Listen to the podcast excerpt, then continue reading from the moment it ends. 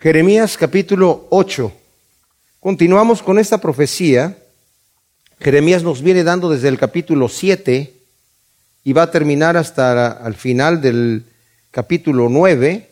Y es una profecía que fue dada en, de las primeras profecías que dio Jeremías cuando Jeremías era muy joven. Al principio del libro leímos que el Señor llama a Jeremías estando en la ciudad, de, una ciudad que estaba muy cerca a Jerusalén, era ciudad de puros sacerdotes, él mismo era un sacerdote, muy jovencito, pero de cualquier manera de familia de sacerdotes, y el Señor lo llama en su juventud, y él estaba muy nervioso y le dice, Señor, yo soy muy joven, y dice, no digas que soy joven, y no digas que no sé hablar, porque yo te estoy enviando, y lo que yo te ponga en tu boca para que digas, tú lo vas a decir, no tienes que inventar el mensaje. Lo que yo te diga que digas, lo vas a... Y vas a tener que ir con valor. Vas a ir a, una ciudad que ya está muy corrupta y vas a hablar lo que yo te diga y no te pongas a temblar delante de ellos, porque si tú te pones a temblar delante de ellos con miedo, yo te voy a hacer temblar más. O sea, como que el Señor lo está llamando, desafiando a este jovencito, ¿verdad? Este joven profeta, a tomar de alguna manera el valor que Dios le está dando. Y muchas veces el Señor nos llama a nosotros a hacer cosas que son difíciles o tal vez para nosotros imposibles. Pero cada vez que el Señor nos llama a hacer algo, Él nos capacita. Él nunca nos va a enviar sin capacitarnos. De hecho, cuando Él envió a sus discípulos, les dijo, yo los estoy enviando como ovejas en medio de lobos. Imagínense eso. Los estoy enviando como ovejas en medio de lobos. Pero yo les voy a dar ese valor. Yo les voy a dar la autoridad. Y, vemos como tremendos siervos de Dios, como dice Pablo en Romanos 8, en la aflicción, en la desnudez, en el peligro, en espada, en, en persecución, en todas estas cosas, somos más que vencedores por medio de aquel que nos amó. Y vemos grandes siervos de Dios que han sido capaces de hacer cosas tremendas porque van en el poder de Dios. Y Jeremías es enviado a Jerusalén. Ahora, en este momento Jerusalén está en una depravación terrible. Han venido varios reyes impíos, de vez en cuando salía uno eh, más o menos justo, que hacía algunas reformas, y justamente en este momento hay un rey justo, un joven, también es joven, debe haber tenido por, por ahí unos 30 años, 36 años el, el rey, en este momento que estamos leyendo este capítulo 8 de Jeremías. Jeremías debe haber tenido unos, se calcula, unos 20, 21 años. Imagínense ustedes, un jovencito allí parado en el templo. Ahora, vean ustedes el, trasfondo de la historia es que el pueblo de Israel se había corrompido completamente. Desde que se dividió el reino en Israel y Judá, en el, sur, todos los de Israel estuvieron corruptos. Y los profetas les hablaron, si no se arrepienten, van a venir los enemigos y se los van a llevar, y ya se los habían llevado. Llegaron los asirios, que eran unos verdaderos terroristas, y se llevaron al pueblo. Y la manera en la que los mutilaban y los torturaban antes de llevárselos era, realmente terrible. Y, Judá vio eso durante el reinado de Ezequías, que era un rey que estaba haciendo lo correcto delante de, Dios. Su, su, padre había sido un rey que, era muy malvado y cerró el templo, pero el hijo de Ezequías también fue el rey más malvado que hubo en Judá. Y después ya tenemos aquí a Josías en esta época, que era el bisnieto de Ezequías, y entró a reinar cuando tenía ocho años. Y después, eh, cuando creció, llegó el momento donde dijo, hay que hacer restauraciones aquí, hay que volver a adorar al Señor y todo esto, y empezó a, restaurar, el, eh, arreglar el templo, porque había estado abandonado, lo arreglaron, eh, contrataron carpinteros, todo tipo de constructores para volver a restaurar el templo se juntó el dinero de la gente y después encontraron el rollo de la ley de Dios abandonado ahí en el templo. Ya la gente no conocía la palabra de Dios, no sabía qué decía el, Señor, no conocían a Dios. Entonces llegaron con el, con, el, con el libro de la ley delante de este rey y se lo leen y cuando escucha el rey que en la ley de Dios decía que si ellos obedecían al Señor, siguiendo sus mandamientos, que no eran mandamientos arbitrarios, eran mandamientos para su propio beneficio, y siguiendo los mandamientos de Dios les iba a ir bien. Y Dios los iba a bendecir. Pero que si no seguían los mandamientos de Dios y se apartaban y se iban tras otros dioses, los dioses de las naciones, que estaban ahí, que el Señor los estaba expulsando, el Señor iba a traer sobre ellos destrucción. Cuando lee este rey esas cosas que estaban ahí, ya había hecho la restauración, pero entonces en ese momento dice, wow, esto está tremendo. Hemos pecado mucho más de lo que nosotros nos imaginábamos. Realmente hemos estado terriblemente mal. Y cuando ve este asunto, entonces recuerda y lee que el Señor había ordenado ciertas fiestas solemnes para que el pueblo las cumpliera. Y están en este momento a punto de celebrar la Pascua, una gran fiesta solemne. Y toda la gente está emocionada, oye, mira, vamos a empezar a adorar en el templo del, Señor, pero la gente seguía adorando sus ídolos. Era como echarle un poquito más de religión, digamos. Ay, vamos a la iglesia porque está de moda ahorita ir al templo, está de moda ir a la iglesia, está de moda ir ahí a cantar unos cantos. Mira qué bonito el templo quedó, como la nueva cosa. Es lo que está in en este momento. Y en este momento es donde está este jovencito profeta cuando toda la gente está muy contenta entrando en el templo, ¿verdad? Diciendo, wow, mira, vamos a alabar al Señor y todo eso, pero a la vez seguían en sus idolatrías, que eran idolatrías que conllevaban la, la forma de adoración, orgías, depravaciones. Mataban a sus hijos, los ofrecían a Moloch, los, ofrecían, se los que ponían en, ese, ídolo de, fierro eh, eh, al rojo vivo, le ponían ahí los bebés que habían nacido, sobre todo en esas orgías, pero también sus hijos legítimos los ponían ahí. Pero vamos a adorar a Dios, le echamos otro poquito de religión, así que cumplimos con todas las cosas. Y ese es el momento que estamos aquí, entrando al capítulo 8. Desde el capítulo 7 nos viene diciendo. Entonces dice, en aquel tiempo, dice Yahvé, sacarán de sus sepulcros, ya les había dicho todas las cosas que iban a venir, ¿verdad? El joven, ese joven profeta continúa, como dije, la profecía que está desde el versículo 1 del capítulo 7, y venía diciendo ya anteriormente, había dicho que el lugar de Tofet, lo dice en el versículo 31 del capítulo anterior, del capítulo 7. Dice, han edificado los lugares altos de Tofet que están en el valle de Ben Imón para quemar a sus hijos y a sus hijas en fuego, cosa que yo no les mandé ni he subido a mi corazón. Por tanto, vienen días, dice Yahvé, en que no será llamado más Tofet ni valle de Ben Inón, sino valle de la matanza, porque sepultarán Etofet hasta no haber lugar, y los cadáveres de este pueblo servirán de pasto a las aves de los cielos y a las bestias del campo, y no habrá quien las espante. Y en las ciudades de Judá y en las calles de Jerusalén haré cesar la voz de gozo y la voz de alegría, la voz de novio y la voz de novia, porque esta tierra vendrá a ser una desolación. O sea, cuando entramos al capítulo 8 debemos entender que los capítulos fueron divididos por los hombres, pero sigue la misma profecía. Está diciendo el Señor, va a ser una, el enemigo que va a venir a conquistarlos, va a ser una matanza tal que el valle de eh, como decía aquí, no va a ser suficiente para, para, para, que quepan ahí los, los, los, cadáveres de la gente y los van a dejar tirados por todos lados. A donde ustedes mismos quemaban a sus hijos, ahí van a echar los cadáveres de ustedes, de ustedes. Y no va a haber suficiente lugar, los van a dejar afuera donde las aves se los coman y las bestias del campo se los coman. Pero no solamente eso, ahora entra en el capítulo 8 y dice, y en aquel tiempo, dice Yahvé, sacarán de sus sepulcros los huesos de los reyes de Judá, los huesos de sus príncipes, los huesos de los sacerdotes, los huesos de los profetas y los huesos de los moradores de Jerusalén, y los esparcirán ante el sol, ante la luna y ante todo el ejército de los cielos, a quienes aman y rinden culto, a quienes siguen y consultan, ante quienes se postran, no serán recogidos ni sepultados, quedarán como estiércol sobre la faz de la tierra. ¡Wow! O sea, miren, había una costumbre que en algunos de los, de los reinos, por ejemplo, tenemos el, ejemplo del rey Tut de, de, Egipto, ¿verdad?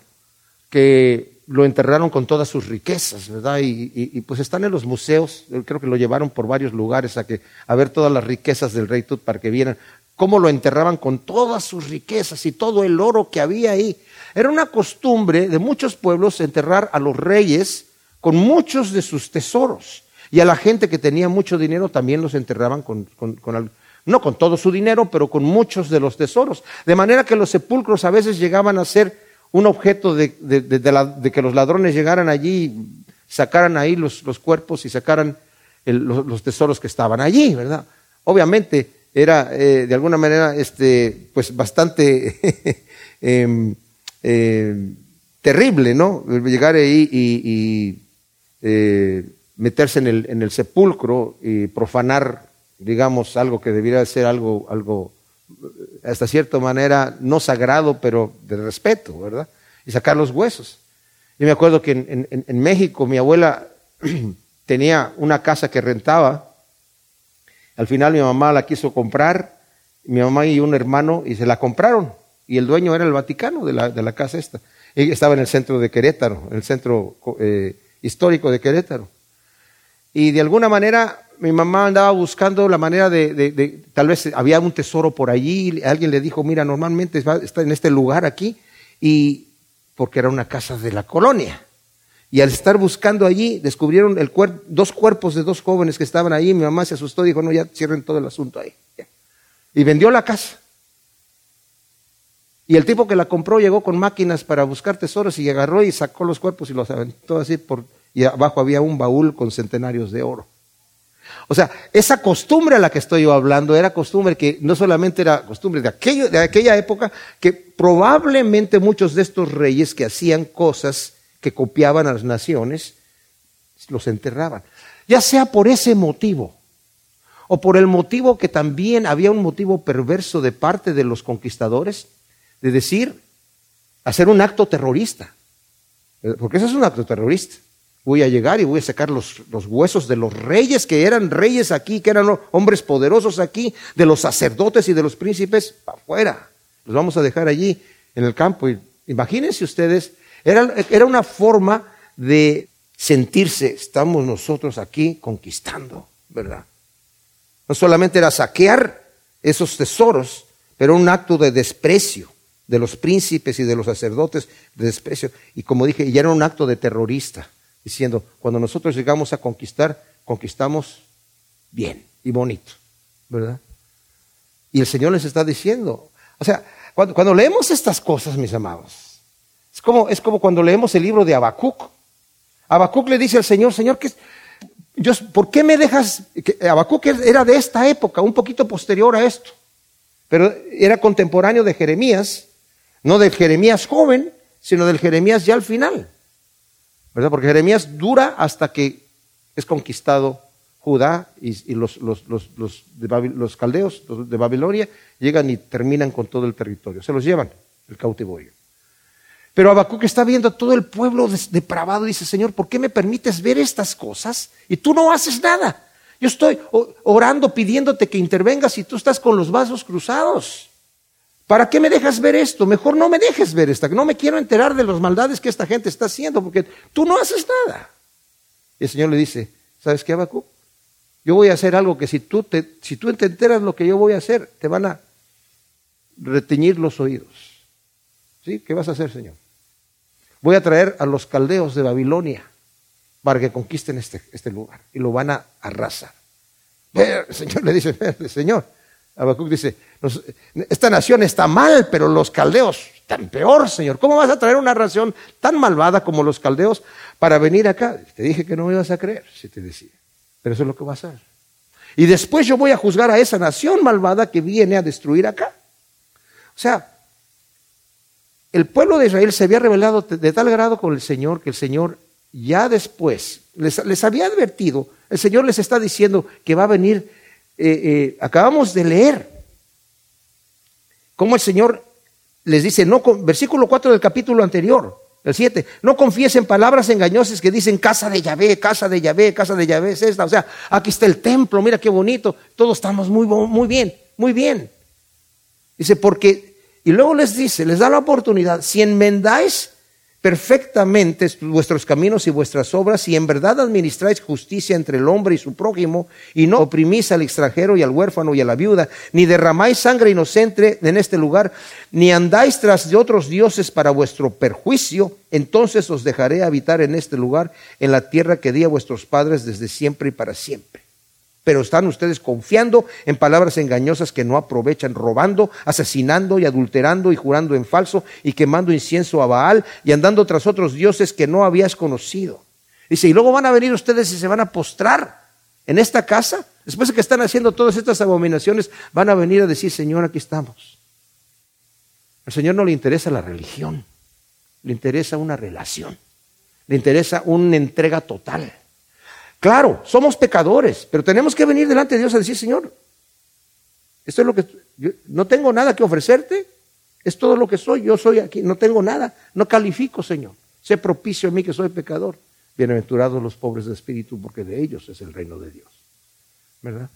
Esa es la pobreza de espíritu. Pero no, estos hombres no querían. Entonces el Señor les está diciendo, van a quedar esparcidos. Y dice, ¿ante quién van a quedar esparcidos los huesos? Ante las estrellas que ustedes están adorando. Eh, nos parece ridículo, ¿verdad? Cuando pensamos en esas culturas eh, primitivas que todavía existen, que se ponen a adorar el, adorar el sol, ¿verdad? Los egipcios adoraban al sol. Y en esta época también adoraban al sol. Ah, más adelante, aquí mismo, en, Ezequiel, el Señor dice, ahí están estas, mujeres que están adorando al sol. En esta época y posterior a esta época. La luna, adorando la luna, adorando las estrellas. Y nosotros podemos decir, pobrecitos, ¿verdad? No sabían mucho, ¿verdad? Adorando las estrellas. Pues el, el, zodiaco está en todos los periódicos hispanos, en los canales de televisión. Necesito ver mi horóscopo porque si no, no sé qué va a pasar conmigo. Es lo mismo, es exactamente lo mismo, ¿verdad? Dice, ya que ustedes están adorando y consultando a los astros y haciendo toda esta cosa, yo los voy a poner allí, sus huesos, delante de los ídolos que ustedes adoraban. ¿Verdad? Qué tremenda cosa. Y el remanente que quede, dice el Señor, de toda esta perversa familia, preferirá la muerte antes que la vida en todos los lugares a donde yo los habré arrojado y a los que queden, dice Yahvé Sebaot. O sea, a pesar de que el pueblo de Judá se creía seguro por el hecho de tener el templo restaurado y la gente iba a celebrar la Pascua, Jeremías les advierte que por la maldad e hipocresía de ellos, Yahvé ya determinó un castigo terrible y justo por la hipocresía. Están confiando de que tienen el templo ahí. La angustia será tal que la gente preferirá la muerte más que la vida porque eh, no porque tengan esperanza, fíjense bien, de una mejor vida después, sino porque están desesperados completamente por no hallar ningún sosiego en la presente. No porque se hayan arrepentidos. Cuando leemos en el libro de Apocalipsis, cuando viene la gran tribulación a la tierra, los que queden aquí y el Señor esté trayendo todos estos juicios a la tierra, dice, van a levantar el puño al Señor y van a blasfemar el nombre de Dios y no se, no se quisieron arrepentir, más bien decían que caigan los montes sobre nosotros y nos, y nos escondan de la ira del, del Cordero, pero no nos arrepentimos. Arrepentir para nada. Nos morimos mejor. No porque tengan esperanza de tener una mejor vida, sino porque la que tienen ya no la pueden soportar. ¿Se imaginan ustedes ese momento de angustia? Y cuando Dios se torna enemigo, ¿quién lo ayuda a uno? ¿De dónde sacas la ayuda? Cuando ya Dios se ha hecho tu enemigo. Como le dijo eh, eh, el profeta Samuel a Saúl, ¿para qué me llamaste? Si Dios es tu enemigo, ¿qué puedo yo hacer aquí? ¿Qué confort quieres conmigo? ¿Verdad? ¿Tú tienes problema con Dios y ahora Dios es tu enemigo? Tremenda cosa es caer en manos de un Dios vivo. Pero eh, tenemos un Dios misericordioso, mis amados. Pero cuando cruzamos la línea y decimos, no, yo me, mantengo donde estoy allí. Miren, el mismo Judas, estaba yo leyendo en la mañana a Juana, cuando el Señor está y le da el bocado a Judas, dice que su corazón se dolió. Porque dice, se estremeció en espíritu. Cuando dijo, uno de ustedes me va a entregar, ¿Por qué, Judas? ¿Por qué quieres morirte? ¿Por qué te quieres ir al infierno? ¿Por qué quieres hacer esas cosas que te van a destruir? Yo no te crié para eso. Te crié para que tengas vida. Dice el Señor en Ezequiel al impío. ¿Por qué has de morir? Dice el Señor. ¿Por qué has de morir? ¿Por qué no quieres vivir? ¿Por qué no te quieres arrepentir y andar en los buenos caminos que te van a dar la vida? ¿Por qué te quieres morir? Y todo, todo miren, es, es bien tremendo, pero es así. De Judas el Señor dijo, más le valiera no haber nacido. ¡Wow! Esa es una frase bien fuerte. Pero yo digo una cosa, cualquier persona que no entra en el reino de Dios, cualquiera, más le valiera no haber nacido. No solamente Judas. Entonces el remanente que van a quedar vivos, dice, en todos los lugares de los que Dios los haya arrojado, unos van a ser prisioneros en el país de sus enemigos, otros van a, ver van a estar mendigando en el país vecino, otros van a ser fugitivos, otros van a ser vagabundos en su propio país. Ese es el juicio que dice aquí el capítulo, el versículo 3. Eso es lo que va a suceder. Y les dirás, dice el versículo 4, así dice Yahvé, el que cae no se levanta, el que se desvía no se devuelve, ¿Por qué apostata este pueblo? ¿Es Jerusalén apóstata perpetua?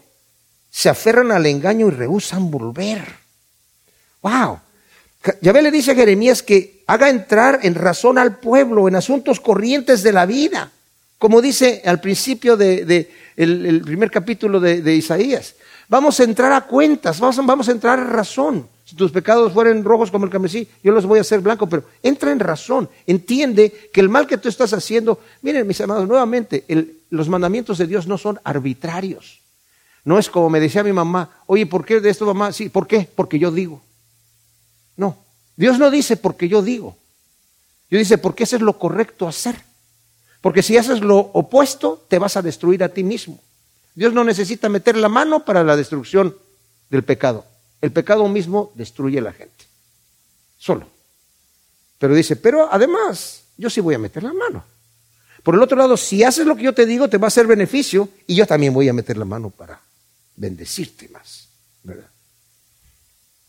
Dice, ¿acaso el que cae no se levanta? Este, este, este, pueblo no está actuando correctamente. Es irracional. ¿Que el que cae se queda tirado? ¿El que se desvía se sigue desviando? El que ya va perdido dijo, no, pues ya me perdí, pues ahora me sigo perdido. No, no, no, están pensando correctamente. ¿Qué está pasando aquí?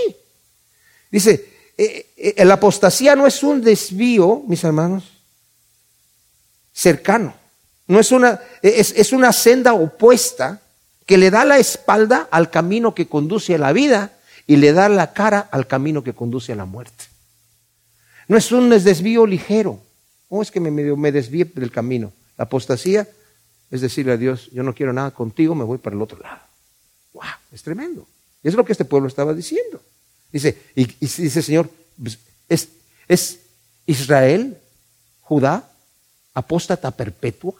No se va a volver, no se va a levantar nunca, no se quiere levantar, no quiere regresar.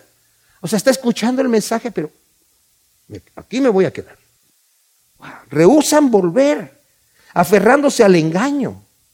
El tentador mete al pecador en el engaño y lo detiene tan agarrado que él mismo se aferra a ese engaño, el pecador. Las excusas que presenta por sus pecados son también engañosas. Con todo no quieren ser desengañados y por consiguiente rehusan volverse.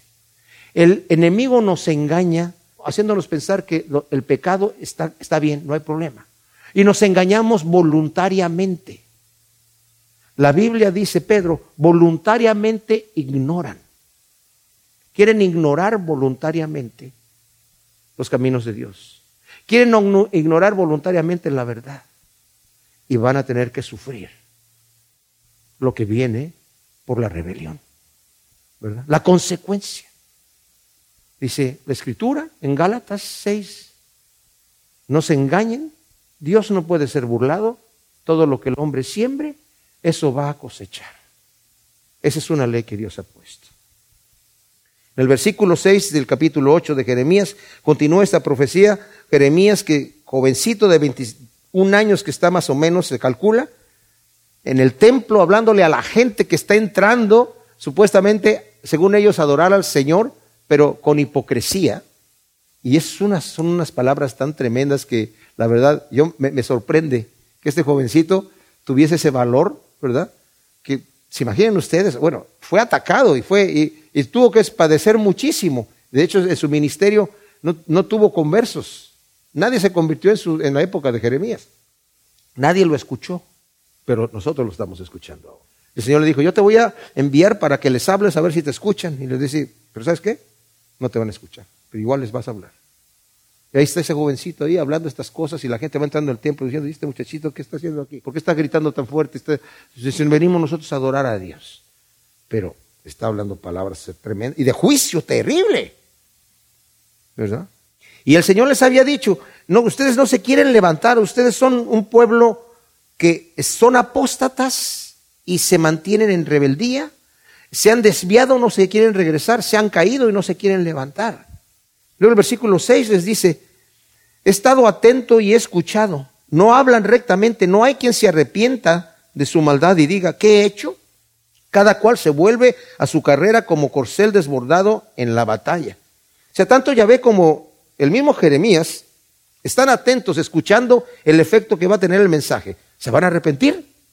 No, no hay ni siquiera alguien que diga, oye, ¿qué estoy haciendo? Qué terrible es llegar a esa condición, mis amados, cuando estamos tan rebeldes con el Señor que no ni siquiera nos preguntamos en nuestra propia vida, cuando tomamos una decisión equivocada, ¿qué estoy haciendo?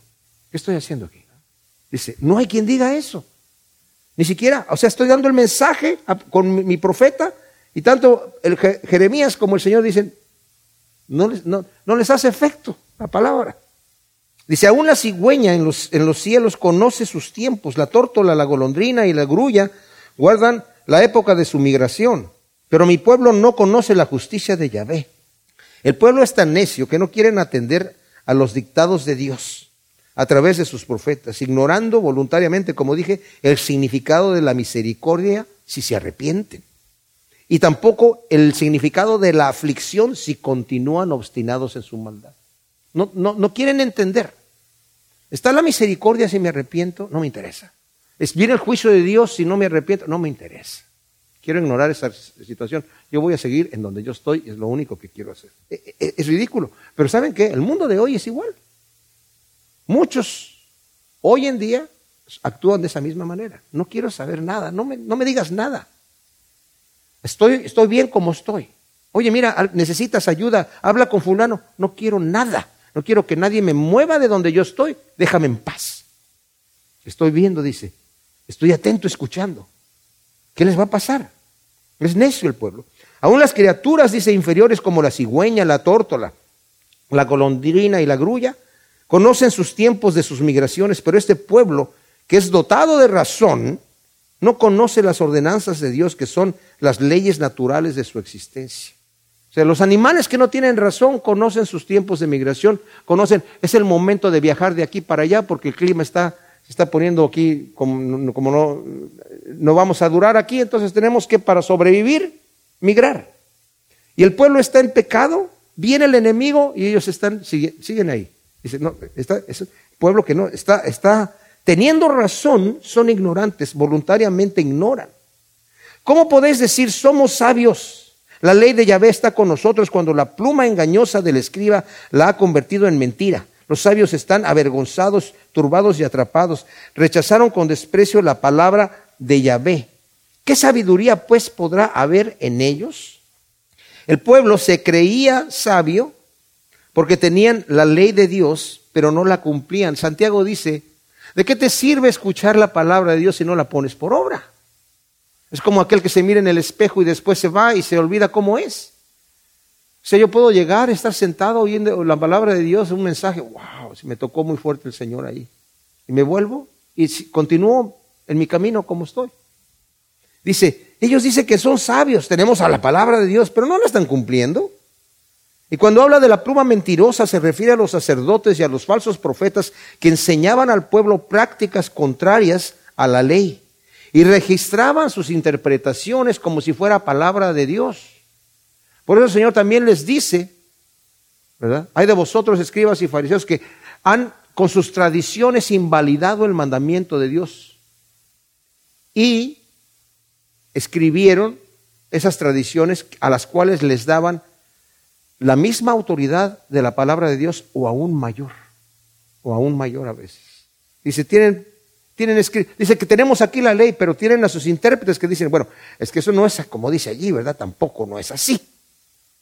Hay que, hay que, hay que, hay, que hacer la modificación. Y es impresionante hoy en día lo que, lo que se ve en, las, en diferentes iglesias, cómo manipulan las escrituras para darle la interpretación que ellos quieren darle, ¿verdad? Sacando fuera de contexto las cosas para que digan lo que ellos quieren decir. Y, toman la escritura como, si, como un abogado toma la constitución, las leyes, tanto para defender como para condenar. O sea, yo quiero de, manera, a ver qué, cómo le hago, ¿verdad? ¿Quieres comprobar que Dios no existe? La Biblia dice que Dios no existe. ¿O de veras? Sí. Dice el necio en su corazón, no hay Dios. Pero no le, no le leas, dice el necio en su corazón, nada más léele. Aquí dice, no hay Dios. Oh, pero no, pero no, no le lees lo demás. ¿Verdad?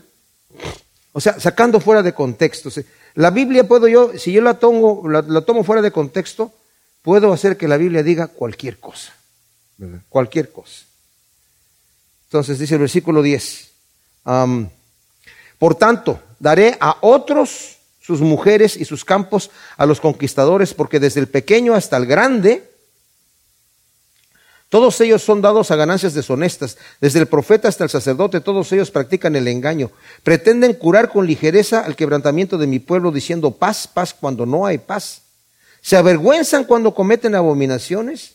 Ni se avergüenzan ni conocen el sonrojo, pues caerán con los demás caídos, tropezarán el día de su visitación, dice Yahvé, de cierto acabaré con ellos, dice Yahvé, no habrá racimos en la vid, ni higos en la higuera, hasta las hojas se habrán marchitado y lo que les di pasará de ellos. Ahora, estos versículos casi son idénticos a los versículos em, eh, de los versículos 10 y 12, a los del capítulo 6, del versículo 12 al 15, donde dice sus casas serán entregadas a otros juntamente con sus campos y sus mujeres, porque extenderé mi mano contra los habitantes de esta tierra, dice Yahvé, pues desde el más pequeño hasta el más grande, todos ellos codician ganancias deshonestas, desde el profeta hasta el sacerdote, todos ellos practican el engaño y livianamente curan la llaga de mi pueblo diciendo paz, paz cuando no hay paz. ¿Acaso se avergüenzan cuando cometen abominaciones? No, ciertamente de nada se avergüenzan ni aun saben ruborizarse, por tanto caerán entre los que caen al tiempo que yo los visite, serán derribados, dice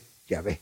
O sea, imaginémonos a este joven profeta que está diciendo esas cosas y las repite al otro y las repite otra vez. Y la gente dice, oye, pero eso ya lo escuché la otra vez que vine aquí, porque la gente no entiende. Entonces la repetición viene, el juicio otra vez, lo mismo. Dice, dicen hay paz, paz cuando no hay paz. Y es terrible, mis amados, porque el juicio cuando viene de parte de Dios es tremendo ya que todos desde el pequeño hasta el más grande eran dados a ganancias deshonestas, el juicio de Yahvé viene entregando sus campos y sus mujeres como esclavas a los conquistadores. Aún los profetas y los sacerdotes practicaban el abuso y el engaño. En Miqueas 3, del 11 al 12, está hablando el Señor eh, en juicio contra los sacerdotes y los profetas, diciendo, ustedes están profetizando por dinero. Y a los sacerdotes, ustedes están haciendo sus servicios por dinero. Y son servicios engañosos además. El engaño eran las falsas promesas de paz cuando ya el enemigo venía en camino. O sea, el enemigo ya había entrado por Dan y ya iba por el centro de Efraín. Y la gente está diciendo paz, paz. La depravación era tal que en lugar de avergonzarse de su maldad se enorgullecían. O sea, no es que ni siquiera sabían ruborizarse, estaban presumiendo sus pecados, estaban presumiendo sus abominaciones. Ya cuando llegamos a ese, ese nivel de depravación, que no solamente no me ruborizo por estar pecando, sino que hasta a mis amigos les, les, comparto, les comento todas las cosas que yo estoy haciendo como si fueran logros así, ay, qué tremendo, ¿con cuántas mujeres te acostaste? ¿A cuánta gente le robaste? ¿Cuánto le robaste? Qué bárbaro. Este sí que se las sabe todas. Hay gente que se enorgullece de esas cosas. Dice, debido a su desvergüenza van a ser consumidos de todo, de manera que la abundancia que disfrutaban en Judá pasará de ellos. Por eso dice el versículo 13, ya no habrá racimos en la vid ni higos en la higuera, hasta las hojas se habrán marchitado. Y lo que les di, tremenda cosa. Luego dice el versículo 14, ¿qué hacemos aquí sentados? Reunámonos y entremos en las plazas fuertes y perezcamos allí porque Yahvé nuestro Dios nos deja morir, nos ha dado a beber agua envenenada porque hemos pecado contra Yahvé. Esperábamos paz y no hubo bien alguno, tiempo de sanidad y aquí el terror. El pueblo durante las profecías de Jeremías se burlaba de Jeremías, lo atacaba. Sufrió muchísimo este profeta, mucha persecución, no solamente de los falsos profetas, sino también de los falsos sacerdotes que estaban ahí, corruptos, de los reyes que estaban en el poder. Y el pobre Jeremías anduvo de cárcel en cisternas, en pozos, en todo tipo de tribulaciones, a punto de morir varias veces por andar predicando la verdad. Y ahora les dice este versículo 14 y 15, ¿qué hacemos aquí sentados? ¿Quiénes están hablando ahí? El pueblo conquistado. ¿Desde dónde? Desde Babilonia. Ya les vino el castigo. Ya el castigo que, les, que se había profetizado les llegó y ahora, ¿qué hacemos aquí sentados? Nos llegó el castigo, como decía el Señor. Reunámonos y entremos en las plazas fuertes y perezcamos ahí. O sea, esto, esto de, de hecho está hablando así de cuando ya viene el enemigo a conquistarlos. Dicen, no hay remedio. A donde nos metamos nos van a matar. Así que metámonos a la plaza central de la ciudad fortificada, pero igual le vamos a morir ahí. Porque ya vimos, ya, ya, escuchamos cómo viene el enemigo, ya está aquí, ya estamos aquí a punto de perecer. Y vamos a perecer. Y estas profecías, como vimos cuando leímos el libro de Isaías, muchas de estas profecías están, mis amados, porque este pueblo va a entrar a Babilonia, van a ser llevados cautivos. Van a estar ahí por 70 años. Imagínense ustedes 70 años. Hay gente que entró en Babilonia y se murió en Babilonia. Hay gente que nació en Babilonia y se murió en Babilonia. Hay gente que nació en Babilonia y dijo, ¿y qué? Nací esclavo en una nación extranjera. Y escucharon, es que el Señor, éramos un pueblo libre y vivíamos allí en Palestina y era tierra que fluía leche y miel y por desobedecer a Dios estamos aquí de esclavos. ¿Y por qué ¿Y qué estamos haciendo aquí en este lugar? Porque nuestro Dios nos deja morir, nos ha dado a beber agua envenenada porque hemos pecado contra Yahvé. Esperábamos la paz y no hubo bien alguno. Tiempo de sanidad y he aquí el terror. Luego dice el versículo 16. Desde Dan se oye el resoplar de los caballos, al estruendo del, del nicho de sus fuertes corceles estremece la tierra. Llegan a devorar la tierra con sus habitantes, la ciudad con sus vecinos. Yo envío contra vosotros serpientes venenosas contra las que no valdrá el encantamiento y os morderán mortalmente, dice el Señor. O sea, ya sabían que el ejército de habían venido ya. Si le dan vuelta aquí al capítulo 4 de Jeremías, ¿verdad? Nos está diciendo en el versículo 15, porque una voz trae la noticia desde Dan y anuncia la calamidad desde la serranía de Efraín. Anunciada a las naciones, ved anunciada a Jerusalén. Vienen sitiadores de las tierras lejanas y hacen resonar su voz contra las ciudades de Judá. Como guardas de campo la rodean porque se ha rebelado contra mí, dice Yahvé. O sea, ya entraron por el norte del territorio, por Dan. Ya están en el centro del territorio por Efraín. Se oye el sonido de sus trompetas de sus caballos, el relincho de sus caballos. Está entrando. Pero cuando el profeta les está hablando estas cosas, como cuando estudiamos el capítulo 4, el pueblo de Israel dice, no, esto no pasa nada. Tenemos aquí el templo del Señor. El Señor no nos va a dejar morir, porque aquí está el templo de Jehová, templo de Jehová, templo de Jehová, y continuaban en sus abominaciones. Y saben qué, mis amados, es un peligro bien grande descansar en que, eh, como dice Pablo en el capítulo 2 de Romanos.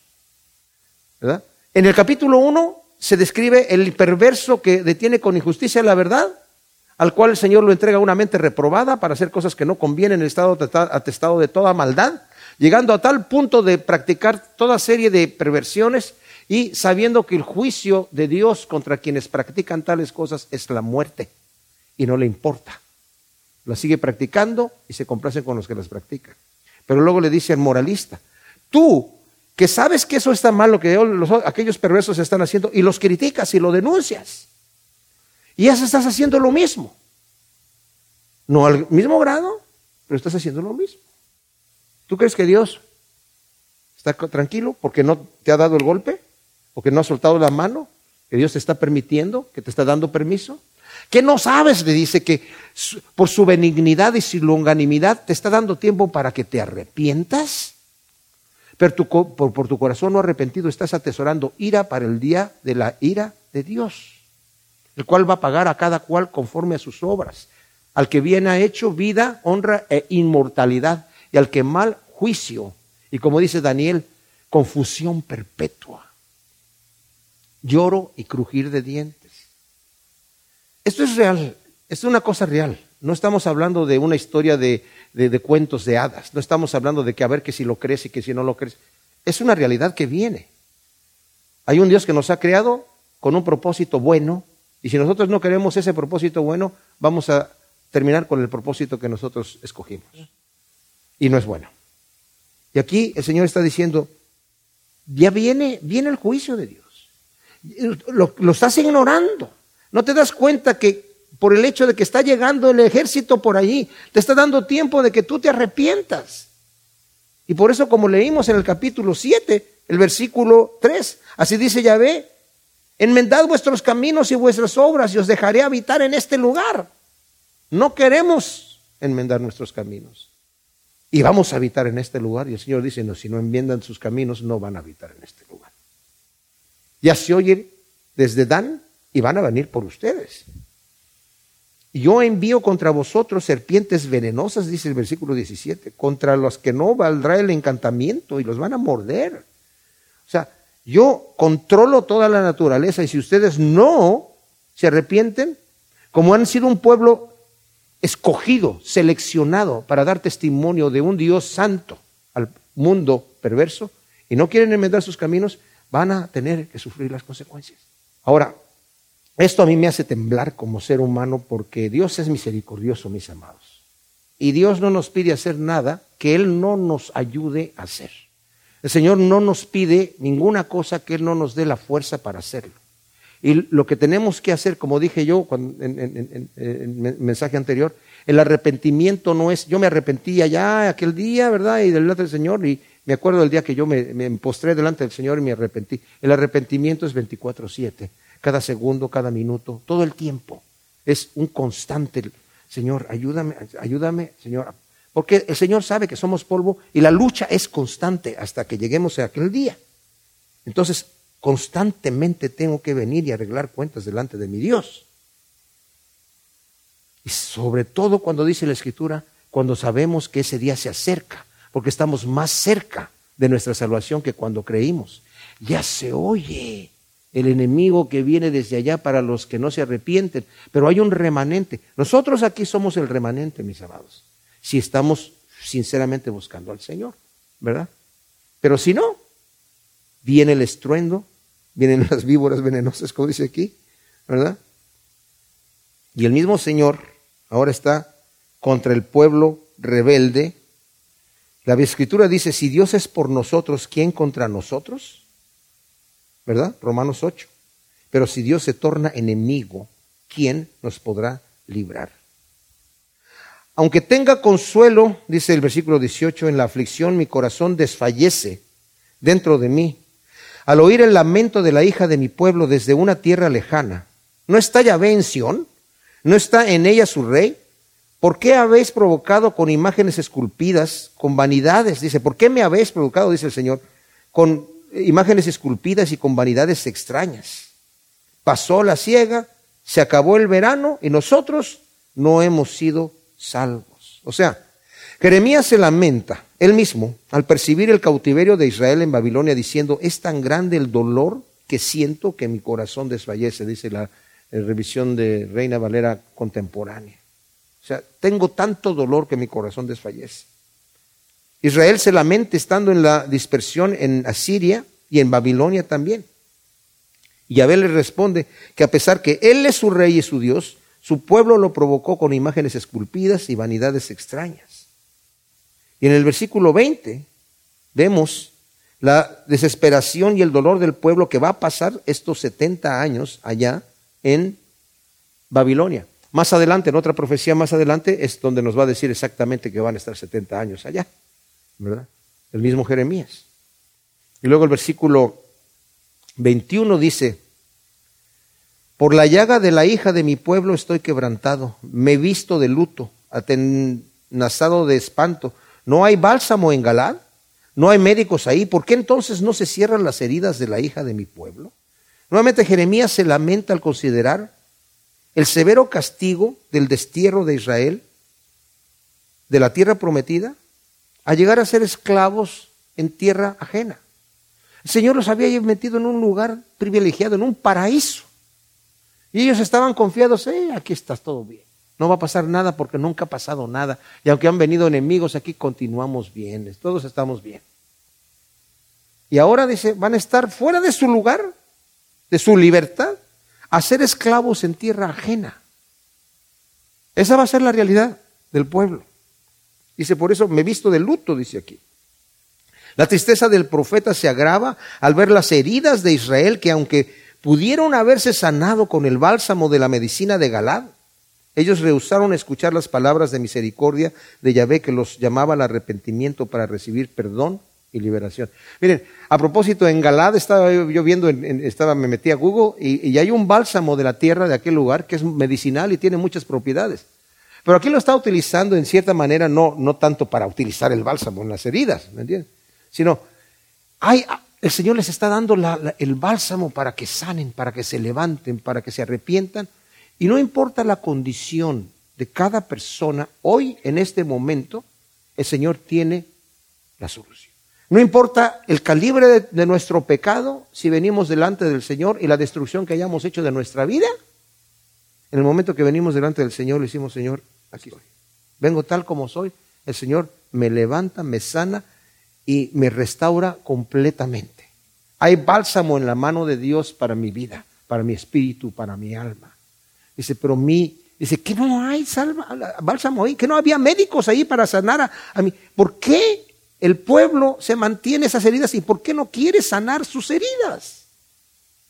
¿Por qué continúa en su rebelión diciendo, yo me quedo aquí pudriéndome?